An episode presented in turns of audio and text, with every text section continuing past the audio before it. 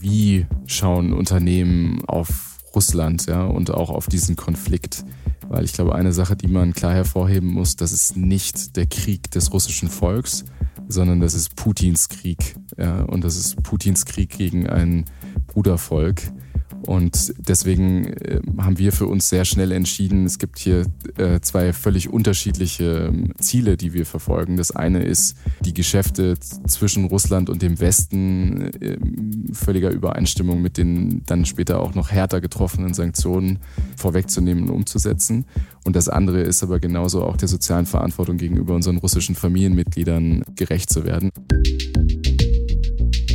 Hallo und herzlich willkommen zu einer neuen Folge von Handelsblatt Disrupt, dem Podcast über neue Ideen, Disruption und die Zukunft der digitalen Welt. Mein Name ist Sebastian Mattes und ich begrüße Sie wie immer ganz herzlich aus unserem Podcast-Studio hier in Düsseldorf. Plötzlich war der Krieg ganz nah. Über Nacht wurde die ukrainische Niederlassung des Heizungsbauers Fissmann bombardiert. Mitarbeiter mussten fliehen, Familien wurden zerrissen und wie es jetzt weitergeht, eine offene Frage. Wie geht ein Familienunternehmen mit weltweit 13.000 Mitarbeiterinnen und Mitarbeitern mit so einer Situation um?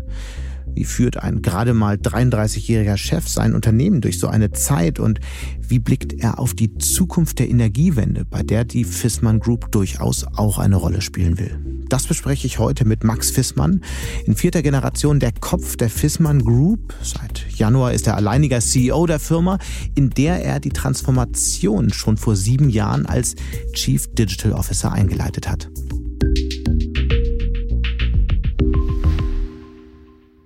Und damit kommen wir jetzt zu meinem Gespräch mit Max Fissmann. Hallo Max.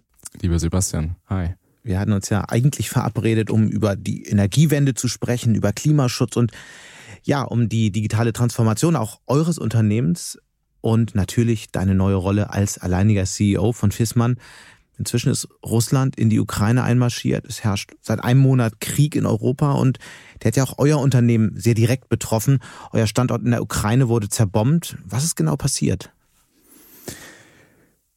Ja, Sebastian, ich glaube, was wir gerade alle erleben, ist äh, nicht nur eine ähm, humanitäre Katastrophe ähm, und eine geopolitische tektonische Plattenverschiebung, ähm, sondern ist vor allem auch ein Leid, äh, was wir uns, glaube ich, nicht mehr wirklich vorstellen konnten. Und ich muss ganz ehrlich sagen, wir haben in den Wochen, bevor der Krieg ausgebrochen ist, äh, immer sehr genau allen möglichen Quellen zugehört und auch sehr intensiv mit unserem Team darüber gesprochen, was wir, was wir machen könnten im Falle, dass es zu einer Eskalation kommt, immer in der Hoffnung, dass es nicht passiert. Mhm.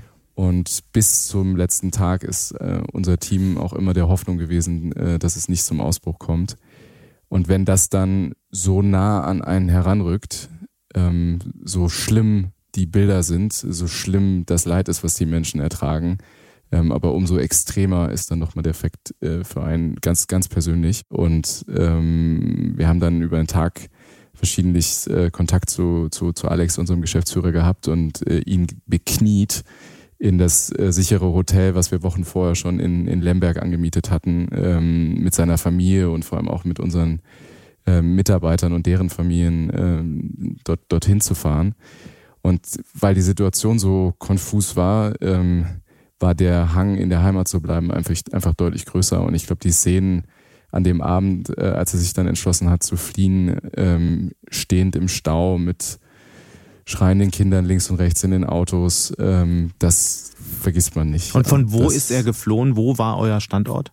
Unser Headquarter in der Ukraine ist in Kiew gewesen. Ähm, wir haben verschiedene Standorte in, in der Ukraine, sind ähm, in der Ukraine selber nur in Anführungsstrichen mit äh, Sales, Marketing und, und Service vertreten und ähm, haben ja, Gott sei Dank, ja, ähm, alle Mitarbeiter davon überzeugen können, ähm, Kiew zu verlassen. Ähm, die sind ähm, dann nach Lemberg gegangen und haben dort äh, die Zelte aufgeschlagen äh, und eine Form von, von Führungsqualität und, und Leadership gezeigt. Das ist wirklich Wahnsinn, ja. Es ist, also wir sind jeden Tag im, im, im Austausch, im Kontakt und ist einfach beeindruckend, ähm, wie die gesamte Gesellschaft, aber vor allem in dem Fall unser Team, hm. ähm, wie die sich dieser Herausforderung stellen. Wie läuft, denn, hm, hm. wie läuft denn der Alltag da jetzt weiter für das Team? Was machen die den ganzen Tag? Abgesehen davon, dass sie versuchen zu überleben, sicher und irgendwie ja in der dramatischen Situation klarkommen. Aber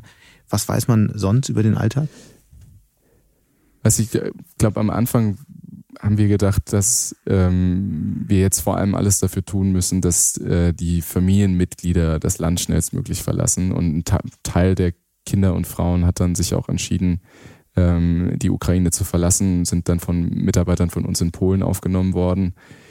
Ähm, aber ein Teil ist geblieben, weil wir gesagt haben, dass wir als Familie das gemeinsam durchstehen und äh, die, die Mitarbeiter ähm, aus Berufung, aus ähm, Loyalität dem Unternehmen gegenüber, aber natürlich auch um eine Aufgabe zu haben, ähm, tun im Moment alles dafür, auch das Geschäft weiterhin am Laufen zu halten, um so viel Normalität wie, wie irgendwie möglich äh, sicherzustellen. Und was man nicht vergessen darf, ist äh, tatsächlich, dass unsere Produkte, unser Angebot ähm, natürlich auch Teil von, von kritischer Infrastruktur sind. Mhm. Ja. Das heißt, die verkaufen jetzt tatsächlich weiter Heizung in der Ukraine?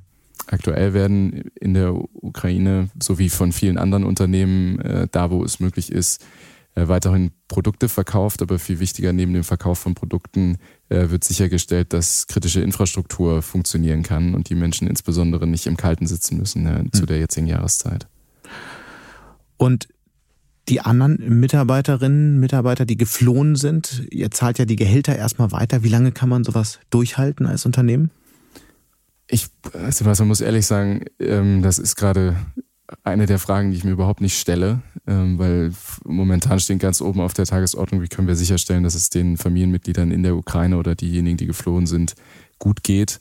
Aber genauso auch, und das darf man nicht vergessen, wir haben natürlich auch viele ukrainischstämmige Mitarbeiter in Europa, deren Familien äh, aktuell in der Ukraine sind. Ähm, und äh, auch da versuchen wir zu unterstützen, dass ähm, zum einen es Möglichkeiten gibt, das Land zu verlassen für, für, für Kinder und Ehefrauen und zum anderen, ähm, dass die, die Männer, äh, was in manchen Fällen auch der Fall ist, äh, dass die entsprechend umsorgt sind. Und da steht ähm, weniger im Vordergrund, äh, welche, mit welchen Kosten wir jetzt konfrontiert sind, sondern vor allem, welche soziale Verantwortung wir haben, die wir tragen. Hm. Als wir uns für diesen Podcast vorbesprochen haben, warst du gerade auf dem Weg nach Polen, um zu helfen an die ähm, Ostgrenze äh, zur Ukraine, um dort zu helfen. Was hast du da genau gemacht? Also wir sind hingereist, das klingt jetzt fast ein bisschen ähm, humorvoll, äh, voll bepackt mit äh, Paketen, äh, teilweise auch mit Merchandising-Artikeln von uns, äh, mit, mit Winterkleidung und, und allem drum und dran und haben, ähm, haben die die Materialien und Gutscheine, also querbeet, äh, dann entsprechend verteilt äh, an, an Bedürftige beziehungsweise an Organisationen, die, die das Ganze weitergereicht haben. Ähm, weil das ist, glaube ich, das, was wir auch alle nochmal erlebt haben in der Situation. Alle wollen helfen, aber wichtig ist, dass man dort hilft, wo Hilfe auch benötigt wird ähm, und nicht für das eigene Gewissen. Ja, ich glaube, das ist das, was viele Hilfsorganisationen am Anfang auch gesagt haben. Und vielleicht mal kurz, was macht ihr jetzt weiter? Das war so der, der erste Schritt, aber was, was macht ihr jetzt an langfristigerer Hilfe? Was ist da geplant? Was ist da vielleicht schon auf dem Weg?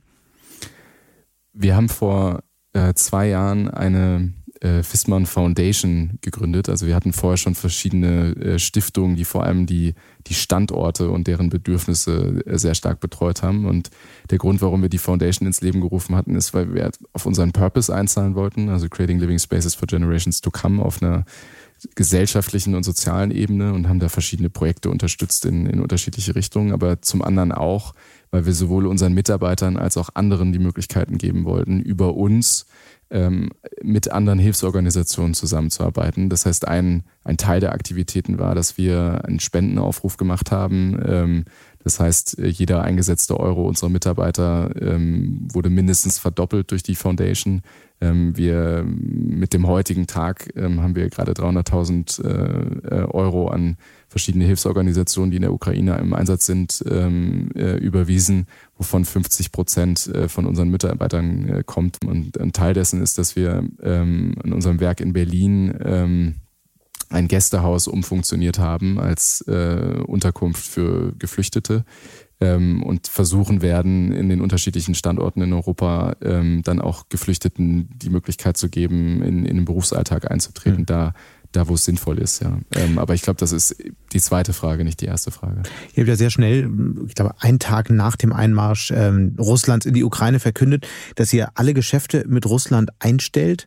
Andere Unternehmen haben dafür ja Wochen gebraucht. Wie kam es zu dieser wirklich schnellen Entscheidung? Ich glaube, was man, ähm, was man unterscheiden muss, ist, ähm, wie schauen Unternehmen ähm, auf Russland ja, und auch auf diesen Konflikt. Weil ich glaube, eine Sache, die man klar hervorheben muss, das ist nicht der Krieg des russischen Volks, sondern das ist Putins Krieg. Ja, und das ist Putins Krieg gegen ein Brudervolk. Und deswegen äh, haben wir für uns sehr schnell entschieden, es gibt hier äh, zwei völlig unterschiedliche ähm, Ziele, die wir verfolgen. Das eine ist, äh, die Geschäfte zwischen Russland und dem Westen in völliger Übereinstimmung mit den dann später auch noch härter getroffenen Sanktionen ähm, vorwegzunehmen und umzusetzen. Und das andere ist aber genauso auch der sozialen Verantwortung gegenüber unseren russischen Familienmitgliedern ähm, gerecht zu werden. Also sprich sicherzustellen, dass die weiterhin ähm, die Liquidität haben, ein, ein Gehalt zu beziehen.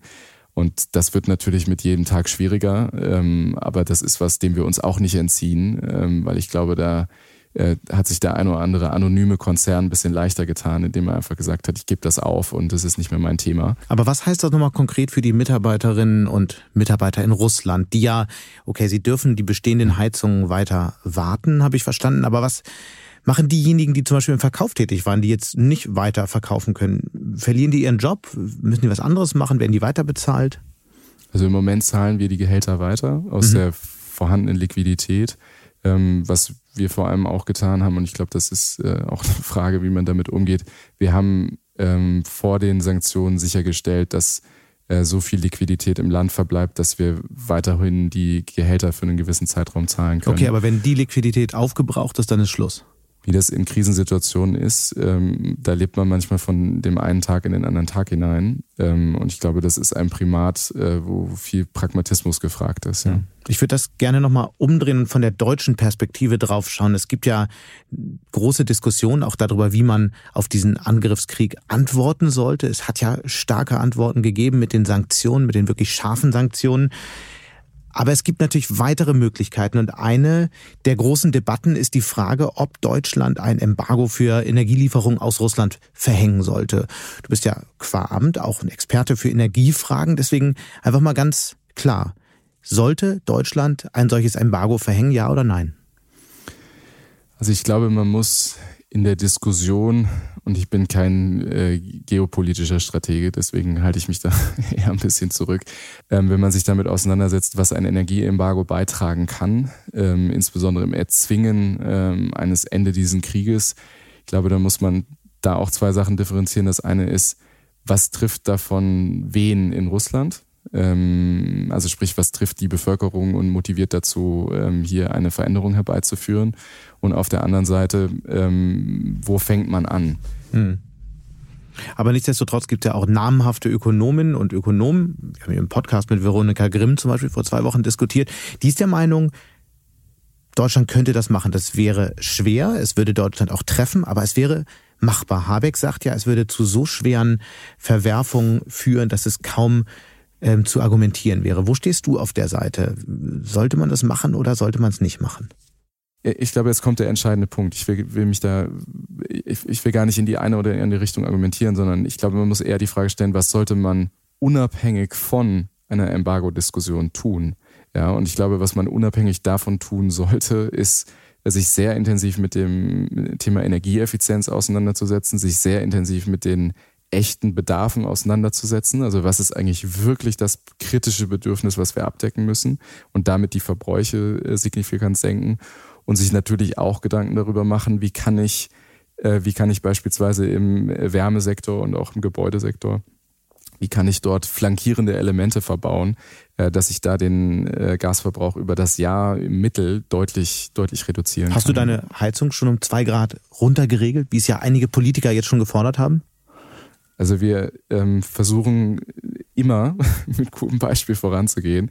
Äh, wir haben äh, alle unsere FISMAN-Familienmitglieder ähm, nicht nur dazu aufgerufen, sondern ehrlicherweise angesprochen in der Erwartungshaltung und auch Gewissheit, dass es umgesetzt wird, äh, ihre T Temperatur zu senken. Ja, ich, mir hängt immer davon ab, von wo man kommt, ob es dann ein, zwei oder drei Grad sind.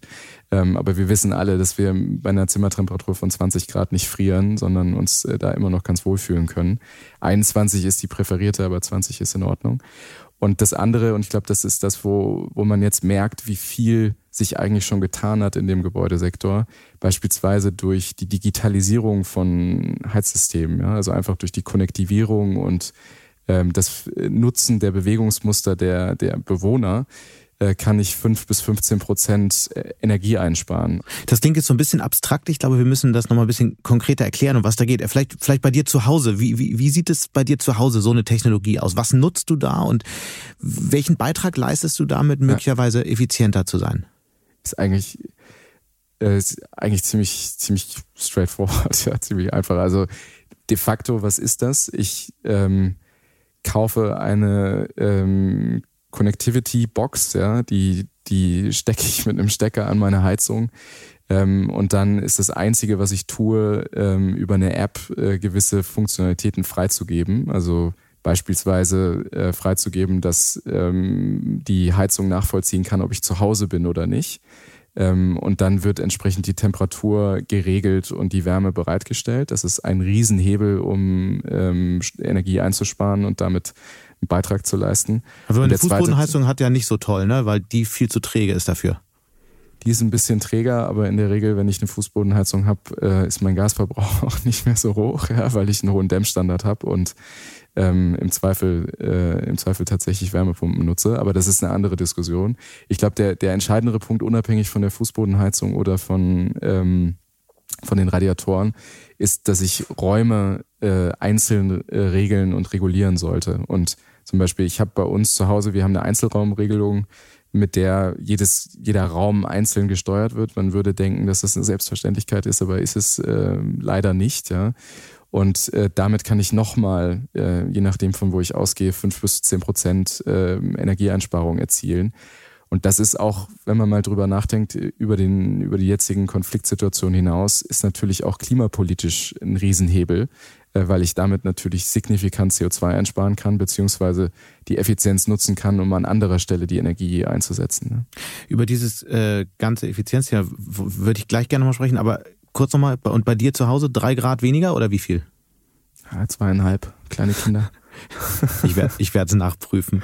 Die, über dieses Effizienzthema wird ja schon seit Jahren gesprochen. Das ist jetzt irgendwie so das Thema, was aus der Kiste rausgeholt wird in der aktuellen Krise. Und auf einmal äh, heißt es ja, das ist ja einer der großen, der wichtigen Schlüssel, ähm, um eben möglicherweise die Abhängigkeit von Energielieferungen auch aus Russland zu reduzieren. Nur muss ich ganz ehrlich sagen, ich glaube nicht daran, dass das irgendwann in absehbarer Zeit kommen wird, weil ja schon seit Jahren der Gebäudesektor immer und immer wieder seine Effizienz- und Klimaziele verfehlt. Glaubst du ernsthaft, dass es jetzt mal vorangeht?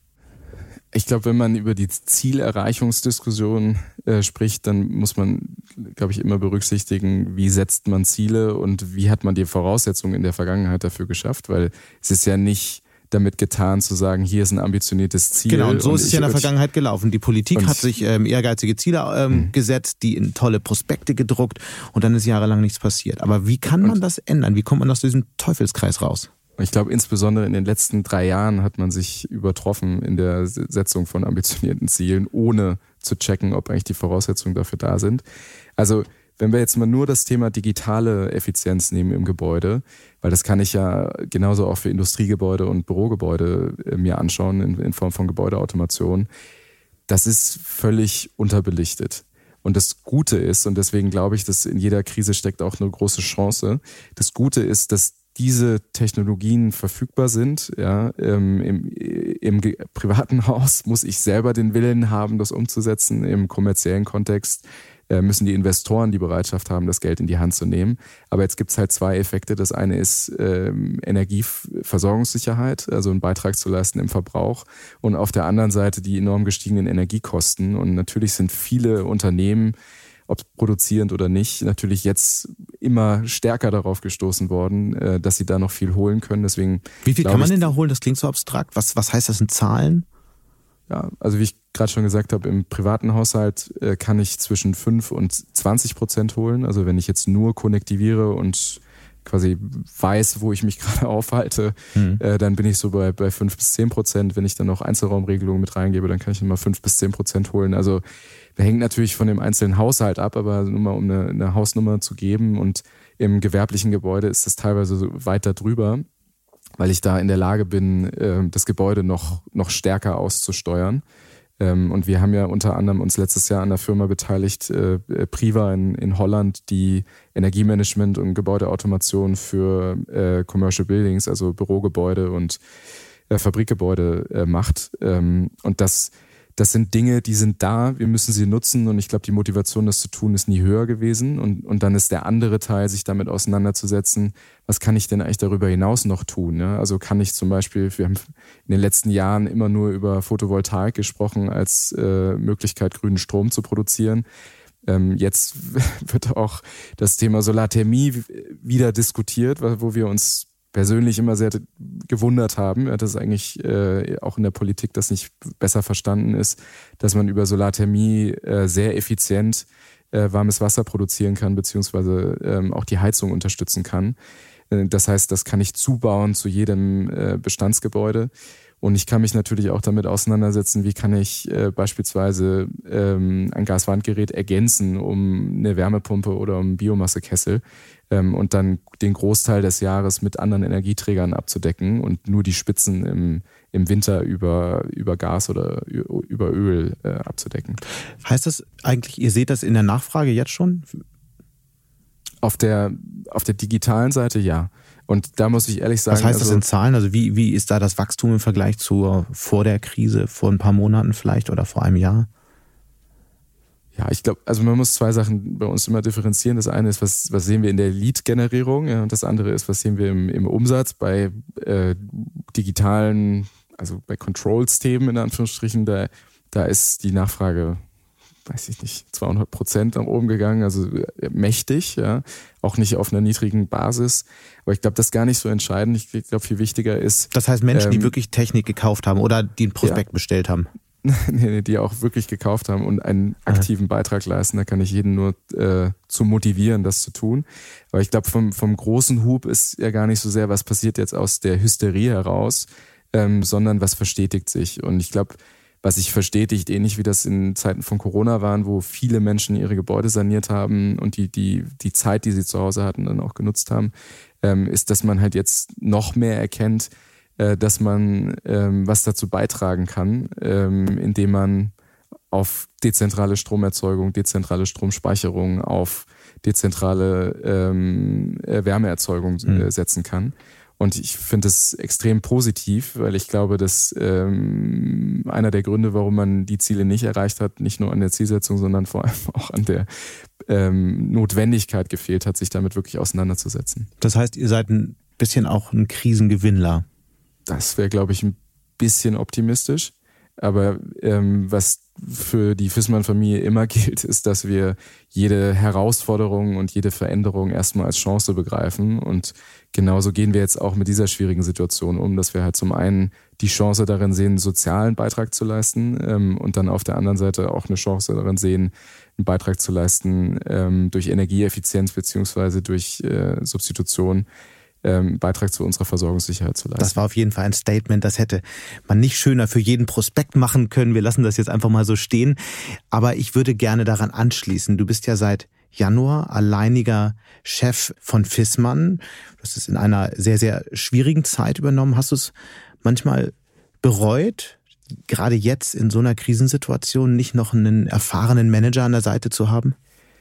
Also ich glaube, dass die letzten drei Jahre wenig ausgelassen haben an Herausforderungen. also mit Corona, wo wir in einem Monat äh, fast 40 Prozent Umsatz verloren haben und ähm, dann im nächsten Jahr äh, sehr stark zweistellig äh, gewachsen sind. Ähm, mit einer brutalen, angespannten Lieferkette weltweit, die alle Industrien getroffen hat. Ähm, Deswegen glaube ich, dass so die Lernkurven in, wie gehen wir mit Herausforderungen um, ähm, wie äh, schaffen wir es, äh, eine große Fissmann-Familie in die richtige Richtung zu steuern. Ich glaube, die, die, die waren vielfältig da, aber ich glaube, der, der wichtigste Punkt ist, dass wir einfach extrem starke Führungsteams haben bei uns in der Fissmann-Gruppe. Und das ist für mich nicht, nicht nur jeden Tag auch Spaß, weil ich natürlich davon profitiere, mit tollen Leuten zusammenzuarbeiten. Aber es unterstreicht halt nochmal, wie wenig es auf eine Einzelperson ankommt. Das äh, heißt es eigentlich egal, wer an der Spitze steht. Ja, also in meinem Fall kann ich das, glaube ich, sagen, weil ähm, mein Wertbeitrag ist nicht, äh, dass ich am Ende für den Erfolg stehe. Äh, mein Wertbeitrag ist, dass wir über eine lange Zeit äh, mit guter Vorausschau und äh, vor allem einem klaren Blick dafür, warum wir die Dinge tun und wie wir mhm. sie eigentlich tun, dass wir das auch einhalten. Und ich glaube, genauso sind wir in die Corona-Krise rein und genauso sind wir da auch raus und genauso geht es jetzt auch in den aktuellen Rahmenbedingungen. Du bist ja vor sieben Jahren, glaube ich, als Chief Digital Officer eingestiegen, richtig? Mhm. Ja. Und wenn du jetzt mal auf die Zeit zurückblickst, was war jetzt eigentlich, es war ja verhältnismäßig klar, dass du irgendwann in diese Rolle kommst. Man hat ja dann ja vorher auch so bestimmte äh, Ideen davon, wie es dann sein wird, auch wenn man möglicherweise ähm, alleiniger Chef ist eines Tages. Was war im Rückblick jetzt in den letzten Monaten schwieriger als gedacht? Gut, ich glaube, was man da, dazu muss, wissen muss, ich habe mir mit meinem Kollegen Joachim Jansen, wir haben uns die Geschäftsbereiche untereinander aufgeteilt. Also wir waren ja jetzt vier Jahre lang als Co-CEO-Duo äh, unterwegs und das heißt, jeder hatte so seine Geschäftsbereiche, um die er sich äh, gekümmert hat. Ich habe einen meiner Geschäftsbereiche, für die ich verantwortlich bin, in Personalunion noch als CEO äh, geführt und tue das auch nach wie vor. Äh, sodass quasi für mich mein Aufgabenspektrum sich erweitert hat, indem mhm. ich äh, einfach zusätzliche Bereiche dazu bekommen habe. Aber ähm, in allen Bereichen äh, vorher schon als Beirats- oder äh, Aufsichtsratsmitglied äh, mit dabei war. Also ist jetzt nicht jetzt nicht, nicht so, dass ich quasi gar keine Einblicke hatte und wir mhm. sind da auch immer im offenen Austausch gewesen. Also was hat sich verändert? Ähm, ich habe nochmal ein bisschen tagverlängernde Termine dazu bekommen, ja. Und, ähm, und habe in Anführungsstrichen ähm, ja, hier und da ähm, vielleicht die Diskussion dann noch im Kreis, kleineren Kreis geführt. Aber was zum Beispiel auch wichtig zu wissen ist, ist, der Joachim Jansen ist äh, für einen unserer Geschäftsbereiche, für den er vorher verantwortlich war, ähm, als Beiratsmitglied ähm, dabei geblieben. Das heißt, ist ein sehr geschätzter Sparingspartner für, für mich und äh, sorgt dafür auch für Kontinuität. Also das ist, glaube ich, typisch für ein Familienunternehmen, äh, dass solche Dinge nicht, ähm, nicht einfach schlagartig verändert werden, sondern dass man da auch für eine gewisse Konstanz sorgt. Aber vielleicht nochmal andersrum gefragt, weil es mhm. gibt sicher eine ganze Reihe von Menschen, die uns gerade zuhören, die vielleicht auch äh, selbst mal auf, in so eine Rolle kommen, entweder in einem Familienunternehmen mhm. oder eben in einem anderen Unternehmen. Wie, wie bereitet man sich darauf vor? Worauf kommt es wirklich an, heute ähm, ein Unternehmen dieser Größe zu übernehmen ähm, das mitten in der Transformation ist, technologischen Wandel zu steuern, genauso wie einen kulturellen Wandel, der ja, über den wir noch gar nicht gesprochen haben. Also wie bereitet man sich als Führungskraft genau auf so eine Aufgabe vor? Ich glaube, da muss man drei Sachen sehen. Ja? Das, das, das erste ist, ich wollte nie in einem so jungen Alter in eine so große Verantwortung kommen äh, weil das immer nahe liegt, äh, dass ich das nur getan habe, weil ich den richtigen Nachnamen trage. Aber gewehrt hast du dich ja auch nicht. Gewehrt habe ich mich nicht, weil ich die Verantwortung dann gesehen habe, ja, die, die damit einhergeht und ähm, der ich mich dann auch gestellt habe. Aber wenn ich die Alternative gehabt hätte, in Ruhe außerhalb des Familienunternehmens ähm, ich sag mal, mein Handwerkszeug äh, zu lernen ja, und, und mich da auch und vielleicht den einen oder anderen Fehler auch außerhalb der Company zu machen, dann hätte ich da auch nicht Nein gesagt. Ähm, weil ich glaube, mit Ende 20 äh, kann niemand von sich behaupten, dass er wirklich äh, die Erfahrung hat, ja, sondern das ist dann nur eine Mischung aus Intuition ähm, und dem, was man bis dahin schon gesehen hat. Und da haben mir meine Stationen davor natürlich auch geholfen. Das müssen wir nur kurz einschieben, damit man das versteht. Das heißt, du warst ja vorher woanders, du hast unter anderem für BCG gearbeitet. Und was ist dann passiert, dass du dann doch rein musstest ins Familienunternehmen? Hat die Familie gerufen? Also ich würde es so beschreiben. Ich bin am Anfang ins Unternehmen gekommen, äh, weil ich mich mit meinem Vater dazu ausgetauscht habe, was wir für Chancen haben, vor allem digitale ähm, Opportunitäten und ähm, habe dann in dem Austausch mit meinem Vater und auch mit dem Führungsteam eigentlich relativ schnell gemerkt, dass, dass das, was hier an Kultur, an Basis da ist, so stark ist ähm, und gleichzeitig der Gestaltungsspielraum so riesig ist, dass es wahrscheinlich äh, in absehbarer Zeit ähm, keine wirkliche Alternative dazu geben würde. Gestaltungsspielraum ist eine schöne Beschreibung für Baustellen. Ja, ich glaube aber gar nicht Baustellen, die es schon gab, sondern eher welche, die ich dann geschaffen habe, ja, mit einem Augenzwinkern. Ähm, und ich glaube, dass wenn man jetzt zurückblickt, ähm, dass das vor allem dadurch getrieben war, ähm, das Unternehmen äh, ständig weiterzuentwickeln und in dem Fall dann halt mit Kraft zweier Generationen. Ähm, das hat auch mächtig, macht Spaß, hat Spaß mhm. gemacht. Okay. Und ich glaube, nochmal auf den Punkt zurückzukommen, wie, wie bereitet man sich darauf vor? Ähm, ich glaube, das eine ist, also wie gesagt, ich wollte das so in der Zeitleiste nicht, also mit ein bisschen mehr Erfahrungswerten, äh, ich glaube, das schadet nicht. Ich glaube, der, der, der zweite Punkt ist, ähm, dass ich mir im Klaren darüber sein muss, warum ich eigentlich die Dinge tue, die ich tue und auch schauen muss, die Organisation, in der ich tätig bin, passt das? Also ist die Sinnhaftigkeit, die ich für mich sehe, ist die überlappen mit dem, was ich dort im Unternehmen tue? Also ich würde mir in gewissen Branchen, muss ich ehrlicherweise sagen, sehr schwer tun. Und in dem Fall ähm, hat es sehr gut gepasst. Ähm, und unser Purpose, Creating Living Spaces for Generations to Come, ist auch sehr nah ja an dem, was ich persönlich gerne tue und auch in, in meinem privaten, ähm, in meiner privaten Schaffenskraft äh, sehr stark nachgehe. Und ich glaube, der dritte, dritte Aspekt ähm, ist eine Demut vor dem zu haben, was geleistet wurde und geleistet wird. Ähm, und immer in dem Bewusstsein zu leben, ähm, dass man selber eigentlich gar nichts bewegen kann, wenn man keine starken Teams hat, äh, wenn man nicht die richtigen Menschen mit an Bord hat und auch dafür zu sorgen, dass die an Bord kommen bzw. an Bord bleiben. Und ich glaube, das was wir jetzt bewegen, ist ein Ergebnis einer extrem starken Teamleistung. Ähm, und ich glaube, wenn man diese, diese Humbleness, also die Selbstreflexion auch hat, dann äh, schadet das nicht, ähm, um, um Dinge langfristig ähm, gut, gut zu gestalten. Ne? Du hast jetzt viel über Teamleistung gesprochen. Du, ihr nennt ja eure Mitarbeiterinnen und Mitarbeiter Familienmitglieder. Wie sehr kann man Entscheidungen oder triffst du Entscheidungen in einem Team gemeinsam und wie sehr muss man dann doch bei einigen kritischen Punkten mal auch sehr einsame und sehr harte Entscheidungen treffen, weil machen wir uns nichts vor, Transformation ist ja nichts, ähm, was alle gemeinsam im Kreis voranbringen und immer toll finden, oder? Also ich glaube, bei einer Transformation, was häufig übersprungen wird, ist sich die Zeit zu nehmen, den Kontext herzustellen. Also wirklich zu erklären, erarbeiten, was verändert sich gerade in unserem Umfeld, warum ist das relevant für uns und wo ist eigentlich unsere Opportunität, ja, anstatt nur zu sagen, wo sind unsere 15 Risiken und wie äh, arbeiten wir jetzt gegen die.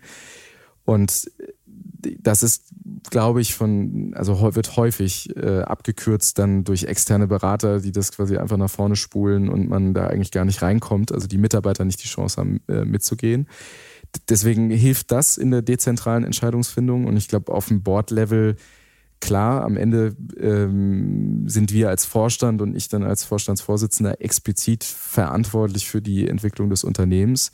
Und deswegen gibt es bei uns keine Entscheidung, wo nicht jeder gehört wurde, ja, wo wir nicht breit und tief diskutiert haben und dann am Ende gesagt haben, okay, alles klar, das ist die Richtung.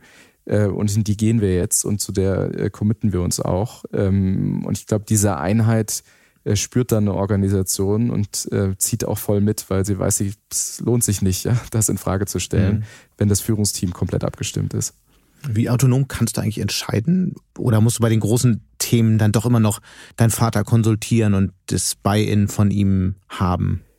Ich glaube auch, das ist so ein großes Missverständnis ja, in gescheiterten Generationswechseln. Ähm, wenn man da mal reinguckt, ich will es nicht verallgemeinern, weil es gibt immer unterschiedliche Gründe für, ist, glaube ich, einer der Treiber, ähm, den, den man so ein bisschen identifizieren kann, dass so dieses vermeintliche Machtverhältnis in den Vordergrund gestellt wurde oder auch so ein Gefälle, ja. Also da ist jetzt der Junior, der muss jetzt. Na komm, aber das ist ja nun oft auch einfach da, das Macht. Gefälle, oder? Ist, ist da und ich glaube, das Einzige, ja, wie man dem dann entgegentreten kann, dass es halt bei einem Vermeintlichen bleibt und kein echtes ist, ist, indem man wirklich äh, sich gegenseitig wertschätzt äh, und sich gegenseitig im Loop hält. Und mein Vater und ich, wir investieren zum Beispiel sehr viel Zeit, also ich weiß nicht, pro Woche drei, vier, fünf, sechs Stunden, ähm, wo wir einfach diskutieren, ja, wo ich ihn darüber informiere, was wir gerade tun, also nicht um Rapport zu halten, sondern um einfach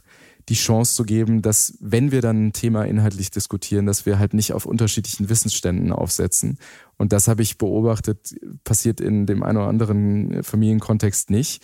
Und dann argumentiert man auf Basis von unterschiedlichen Ausgangspunkten. Das ist meistens nie gut. Ja? Ähm, und in unserem Fall ähm, also um die Frage zu beantworten, natürlich haben wir eine Geschäftsordnung, die bestimmte Investitionen vorsieht, die bei uns durch meinen Vater als äh, Verwaltungsratsvorsitzenden, aber genauso mit dem restlichen Gremium ähm, abzustimmen sind und das machen wir auch. Mhm. Äh, genauso habe ich aber natürlich auch eine Geschäftsordnung nach unten und ich glaube, das ist auch wichtig, dass man so Hygienefaktoren hat, aber auf der emotionalen und auf der inhaltlichen Ebene, ähm, da passt kein Blatt dazwischen. Also mein Vater und ich, wir sind uns wenn wir uns mal nicht einig sind, dann äh, trinken wir zwei Gläser Wein und diskutieren das zu Ende. Das wäre nämlich meine Frage. Ich meine, das mit dem Blatt wird oft gesagt, aber mich interessiert der Weinpart. Also wie, wie funktioniert das bei Konflikten? Also wie tragt ihr das aus und äh, wie kommt man dann zu einer Lösung oder gibt es einfach auch einige Themen, wo ihr fundamental unterschiedlicher Ansicht seid? Ist das mit Weinempfehlung oder ohne? ja, ich, also Scherz beiseite. Ich, ich glaube, wenn diese, also muss ich vielleicht bisschen ausholen, aber ich glaube, mein Vater hat es mir sehr leicht gemacht. Ähm, natürlich auch deswegen, weil er eben so ein extrem starker und, und reflektierter Unternehmer ist, äh, dass er sich hingestellt hat und gesagt, dass die Zukunft meines Sohnes ähm, und mein Sohn entscheidet. Und manchmal habe ich falsch gelegen, manchmal habe ich richtig gelegen und habe dann daraus meine Schlüsse gezogen. Und ich glaube, so diese Größe zu haben, zu sagen, hey, ich gebe da Raum, um äh, aus Fehlern zu lernen ja, oder grundsätzlich einfach dazu zu lernen.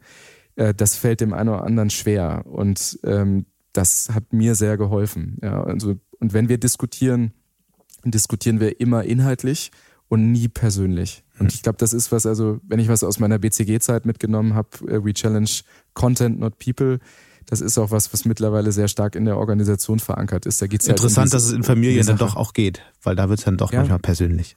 Ja, das, das geht auch. Ja. Wir wissen, ihr seid gut vernetzt im Mittelstand, äh, auch unter, unter Familienunternehmen. Wir haben beim Handelsblatt gehört, dass es jetzt nach dem Einmarsch Russlands in die Ukraine verschiedene Krisentreffen gegeben hat, verschiedene Netzwerke, wo man sich zusammengesetzt hat, darüber gesprochen hat, was für Folgen das jetzt hat, möglicherweise über Lieferengpässe gesprochen hat und so. Warst du Teil solcher Runden? Ja, ich habe auch ein paar dieser Runden organisiert. Ich glaube, das ist auch eine Frage von sozialer Verantwortung, dass man jetzt die Dinge, die man, die man lernt, äh, dass man die nicht für sich äh, ins Unternehmen übersetzt und, und dann für sich behält, sondern so breit wie möglich teilt. Ähm, und ich meine, warum haben wir beispielsweise so ein Ökosystem wie den Maschinenraum in Berlin gegründet? Ähm, um genau diesen Austausch zu institutionalisieren. Und genau das haben wir jetzt auch gemacht, dass wir halt zwischen den Mitgliedern äh, des Maschinenraums mhm. da verschiedene Krisenrunden organisiert haben. Und was haben. sind so die Ängste? Also es gibt ja, also es gibt ja einige Themen, die wirklich dramatisch sind mhm. zurzeit. Also insbesondere die Energiepreise ähm, belasten ja sehr viele und das geht ja wirklich an die Existenz vieler Unternehmen. Also ich glaube, wenn man den Familienunternehmerkreis nimmt, da, ich will jetzt nicht zu sehr differenzieren und auch nicht generalisieren, aber da, da ist tatsächlich in den ersten zwei Wochen das Hauptthema gewesen, welchen Beitrag können wir jetzt leisten, um diesen Schmerz, den die Menschen in der Ukraine äh, erleben, zu lindern. Also mhm. Es ist, es ist wirklich, klingt vielleicht ein bisschen romantisierend, aber ist tatsächlich so gewesen. Wir haben Anfang des Jahres äh, immer noch äh, Diskussionen auf, von der EZB gesehen, wo man von maximal zwei Prozent Inflation in diesem Jahr ausgegangen ist. Ja, und natürlich sprechen wir jetzt über völlig andere Werte. Und äh, natürlich sprechen wir auch über ein völlig anderes Wirtschaftswachstum. Und ich glaube, umso früher man sich dafür eine, eine Meinung bilden kann für seine Organisation und auch das verproben kann mit anderen, äh, desto höher ist die Qualität. Nach einer kurzen Unterbrechung geht es gleich weiter. Bleiben Sie dran. KI wird Ihr Business verändern. Wie können Sie davon profitieren? Tyler Wessing ist eine internationale Wirtschaftskanzlei. Weltweit arbeiten wir mit Technologieführern und Innovationstreibern zusammen. Wir beraten Sie bei Fragen zu strategischen Akquisitionen oder der Entwicklung konkreter Anwendungsszenarien, genauso wie zum Schutz des geistigen Eigentums oder zum KI-Recht. Investieren Sie in KI. Entwickeln Sie sich weiter mit KI. Mit uns. Wir wissen wie. Tyler Wessing. Der, der Entscheidung, die man dann trifft. Hm. Wir haben vorhin über die Energiewende an sich gesprochen. Wünschst du dir manchmal eine Ansage, eine stärkere Ansage von der Bundesregierung, die wirklich sagt, okay, gerade was das Energiethema angeht, es wird jetzt schwierig, es wird teurer und damit dieses Projekt Energiewende wirklich gelingt, müssen wir ein paar dramatische Dinge verändern. Ich habe immer das Gefühl, gerade Berlin versucht zu suggerieren, das wird schon alles irgendwie werden. Man dreht hier ein paar Schräubchen, äh, gibt, gibt Tankgutscheine aus und dann wird schon irgendwie passen. Ist aber jetzt schon klar, dass die Preise ja dramatisch steigen werden. Die Heizkosten, wenn wir an, an in zwölf Monaten denken, für Unternehmer, aber auch für Privatleute, werden wesentlich höher sein als heute. Die Stromkosten werden steigen. Glaubst du, dass die Politik da einfach deutlicher sagen müsste, was auf die Menschen zukommt? Also ich glaube, zwei Sachen haben noch nie funktioniert in Veränderungen. Äh, das eine ist beschwichtigen und das andere äh, ist Ansagen zu machen. Ähm, weil ich glaube, das, was tatsächlich erfolgreich ist, ist, ist Führung, ja, also Leadership. Ähm, ja, das meine ich ja. Das wäre ja nicht eine Ansage, guten, sondern es wäre, genau. Mhm. Gut, mit gutem Beispiel vorangeht, den, den Menschen erklärt, was passiert jetzt, von was muss man ausgehen. Also ganz klar aufzuzeigen, das sind die Veränderungen, das sind auch die Möglichkeiten, das sind den, das ist der Beitrag, den dann jeder Einzelne Und siehst du das kann. aktuell? Also was ich vor allem nicht sehe, ist, dass man die Unternehmer dazu konsultiert, ähm, dass man auch das Wissen ja, und die geballte Power, die aus den Organisationen kommt, äh, dort einfließen lässt. Aber was ist das ähm, Wissen, das äh, konkret ignoriert wird aktuell?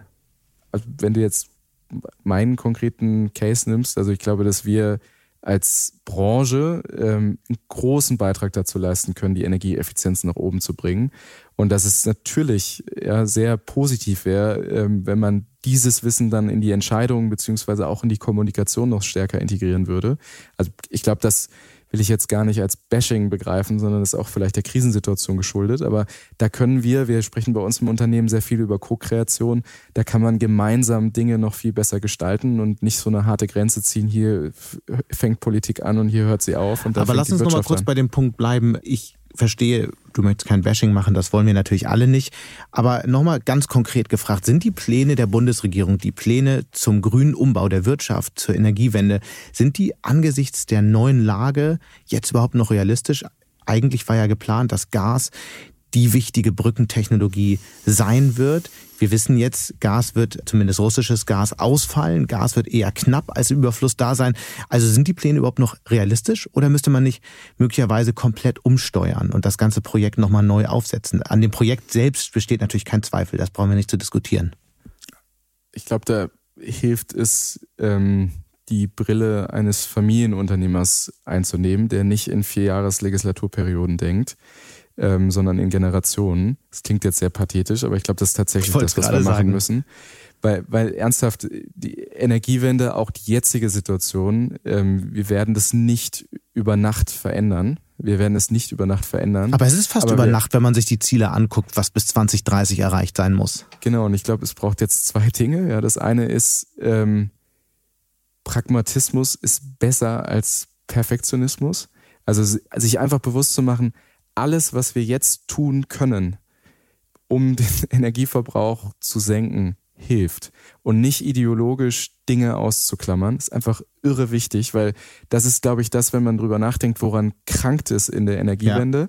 dass wir halt viel zu viel ideologisch geführte Diskussionen hatten, insbesondere dort, wo man die Wirtschaft ausgeklammert hat. Was heißt das konkret?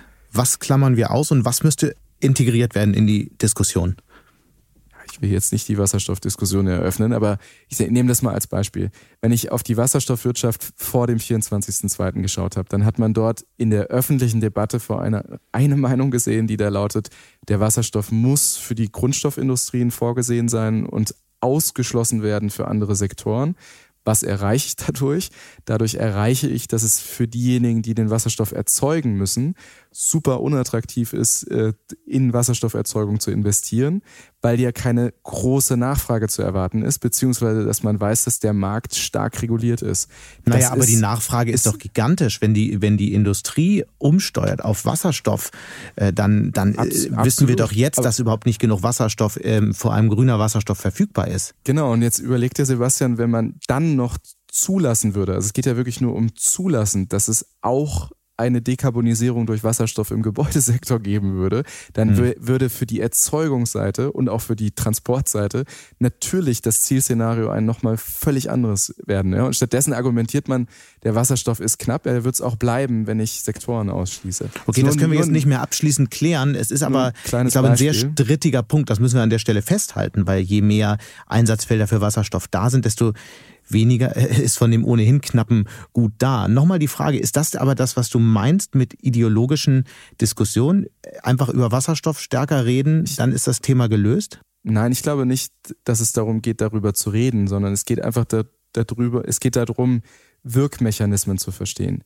Und ein Wirkmechanismus zum Beispiel in der äh, Renovierung von Gebäuden ist, dass man sich damit auseinandersetzen muss, wie stark verunsichere ich auf der einen Seite die Verbraucher versus mhm. auf der anderen Seite, wie klar bin ich eigentlich in den Lösungen. Und wenn ich Lösungen auf eine Lösung zum Beispiel limitiere, äh, dann erhöhe ich die, erhöhe ich ironischerweise, ja, aber dann erhöhe ich die Verunsicherung. Und, und das ist das, weil da braucht man nicht nur in Deutschland gucken, das kann man auch in anderen Ländern ablesen, ähm, wo Transformation scheitert. Sondern okay, aber dann lass uns doch nochmal da, wir mhm. haben ja jetzt nur noch ein paar Minuten, aber Zeit genug, um nochmal die Kernpunkte festzuhalten, wie man das strauchelnde Projekt Energiewende retten kann. Was wäre dein drei- oder fünf-Punkte-Plan? Also ich glaube, dass das Wichtigste ist, was ich gerade schon gesagt habe, äh, alles hilft. Alles hilft. Also ob das die digitale Effizienz ist, ob das äh, hy hybride Möglichkeiten sind im, im Gebäude. Und ich glaube, man sollte immer, man sollte immer beim Verbraucher anfangen und nicht in, ausschließlich in der re regulierten äh, Infrastruktur äh, sich austoben, weil am Ende ist die ein Resultat, ja, oder ist die, die Bedürfnisse dort sind ein Resultat äh, des Verbrauchs. Und da, wenn man sich anschaut, was es schon an Technologien gibt, äh, da geht natürlich richtig was. Ja, aber da kann nur, also Punkt eins ist alles ausschöpfen, was an Lösungsportfolio da ist. Punkt zwei, sich bewusst zu machen, was ist eigentlich der Flaschenhals in der Geschwindigkeit ja, und auch in den in, in der äh, Realismus im Erreichen der Ziele.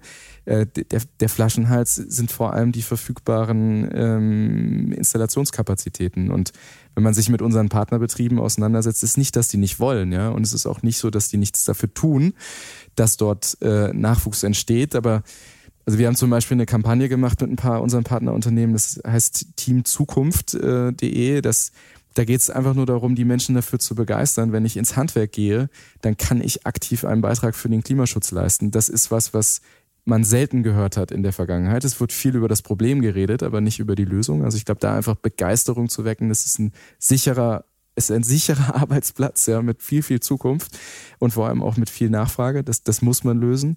Der dritte Teil ist, äh, die Energiewende auch systemisch zu denken. Und systemisch zu denken heißt halt heute äh, vor allem auch digital zu denken. Also nicht mehr in alten analogen äh, Regelungen, ja, sondern sich wirklich darüber Gedanken zu machen, welchen Beitrag kann eigentlich künstliche Intelligenz in den Optimierungen leisten, ob das jetzt auf der Netzebene ist oder ob das im Energiemanagement im Gebäude ist. Äh, da gibt es zig Möglichkeiten, das viel, viel klüger auf Basis der Technologien anzugehen. Und ich glaube, da wird der Lösungsraum auch nicht ausgeschöpft. Und wenn ich jetzt noch zwei Punkte offen hätte, ähm, dann ist, glaube ich, der, der vierte Punkt, äh, sich bewusst zu machen, dass natürlich eine gute Anreizregulierung äh, hilft, ja, die Nachfrage zu beschleunigen und auch zu kanalisieren. Aber der fünfte Punkt, und den darf man halt nicht vergessen, das meine ich mit in Generationen denken, am Ende wird für Deutschland, für die EU entscheidend sein, wie viel der Technologien kommen eigentlich aus dieser Region. Also das heißt, wie stark unterstütze ich die Unternehmen in Forschung und Entwicklung, wie stark schaffe ich Rahmenbedingungen, die auch attraktiv sind für ähm, hoch, äh, also für eine, ähm, für eine hohe Kompetenz, ja, die wir hier im, im, im Land brauchen, also um Talente zu binden und auch anzuziehen ähm, inwieweit habe ich die Voraussetzungen eigentlich dafür geschaffen? Und die, gerade der letzte Punkt, hm. der wird häufig nicht verstanden, sondern es wird sich nur darauf konzentriert zu sagen, hier sind Anreize, das muss doch reichen. Aber wir haben in der Photovoltaikindustrie gesehen, zu was das geführt hat. Dort gibt es keine europäische, keine richtige europäische Photovoltaikindustrie mehr. Vielleicht aber auch, weil die europäische Photovoltaikindustrie überfördert wurde und die eigentlich wirtschaftliche dann woanders entstanden ist. Oder die subventionierte äh, an anderer Stelle gesessen hat. Ja. Also will jetzt nicht zu sehr in, in die Thematik einsteigen, aber ich, den anderen Punkt, den du gesagt hast, fand ich noch äh, noch interessanter. Ich glaube, der am häufigsten übersehene Punkt ist doch, dass bei allen Plänen, wie viel Millionen Wärmepumpen jetzt in 2030 in Deutschland installiert sein sollen, wird doch immer übersehen, dass schon heute nicht genug Handwerker da sind, die ganzen Dinge auch aufzustellen. Also ist nicht eigentlich der drohende oder der längst existierende Fachkräftemangel, den wir hier im Podcast immer wieder besprechen, ist das nicht eigentlich einer der größten Hemmnisse der Energiewende? Gibt es, glaube ich, gibt's keine, gibt's keine Diskussion. Das, das ist so. Und wenn man sich überlegt, also ich sage das mal sehr plastisch, ja, heute ist es so, dass ein Großteil unserer Partnerbetriebe nicht immer 50-50, aber häufig neben äh, Heizungen auch äh, Bäder beispielsweise installieren und sanieren. Ähm, wenn man jetzt zum Beispiel mal kurzfristig sagen würde, wir konzentrieren uns jetzt mal nur auf die Heizungs- und Gebäudeseite, dann kann ich natürlich ganz, ganz schnell ja, die Modernisierungsrate ein bisschen nach oben drehen. Aber de facto ist das, was du sagst, total richtig. In allen Studien steht drin, die Modernisierungsrate steigt jetzt von 1 auf 3 Prozent und damit erreichen wir äh, Klimaneutralität in 2045 äh, wenn das so leicht wäre, ja, dann hätte sich das in den letzten Jahren schon eingestellt und es wird einfach nicht da, genug dafür getan. Und ich glaube, da haben wir eine Mischung aus Migrationspolitik, die wir ganz clever gestalten müssen, nach vorne gerichtet. Und auf der anderen Seite haben wir eine, äh, ne, ne, ne Frage der Begeisterung, also Menschen einfach dafür zu begeistern, dass das Handwerk einfach ein super geiler Beruf ist, muss ich ganz, ganz offen und als direkt Betroffener sagen. Hm. Du hast ja einen Sohn, äh, der ist noch klein, aber Überlegst du manchmal schon, wie du den eines Tages ins Familienunternehmen einarbeitest? Ich glaube, als Familienunternehmer, also unser Prinzip ist ja nicht, wir besitzen das Unternehmen, sondern wir haben es nur geliehen von den nachkommenden Generationen. Äh, deswegen mache ich mir schon Gedanken, wie ich das Unternehmen erfolgreich in die nächste Generation führen kann.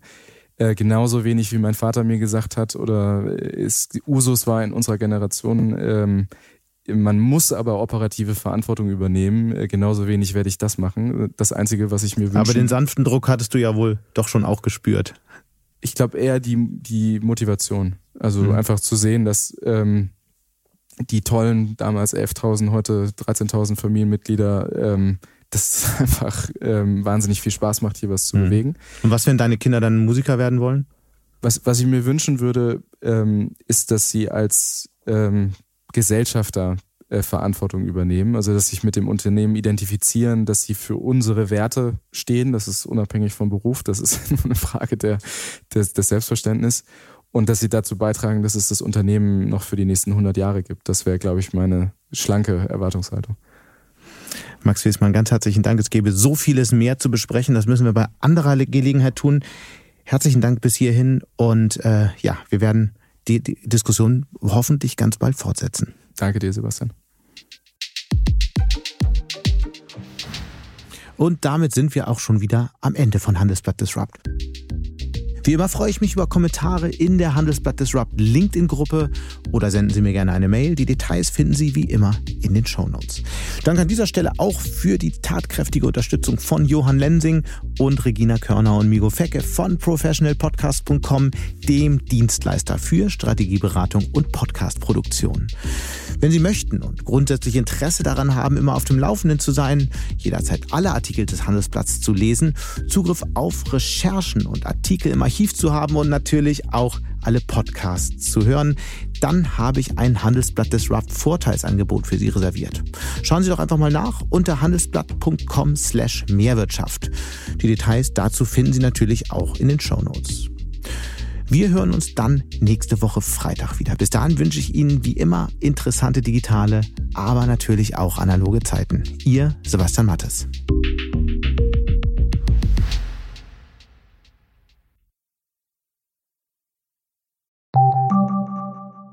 Eine Weltreise starten, ihr Hobby ausleben, finanzielle Unabhängigkeit muss kein Traum bleiben. In der neuen Vivo Coach Masterclass erfahren Sie, wie Sie das Vermögen dafür aufbauen und es einsetzen. Kurzweilige Videos, spannende Inhalte, konkret umsetzbare Empfehlungen. Entdecken Sie das neue kostenlose Video-Learning-Format exklusiv für Abonnentinnen und Abonnenten der Wirtschaftswoche. Jetzt unter vivo.de slash coach slash masterclass. Vivo Coach. Wissen, das sich auszahlt.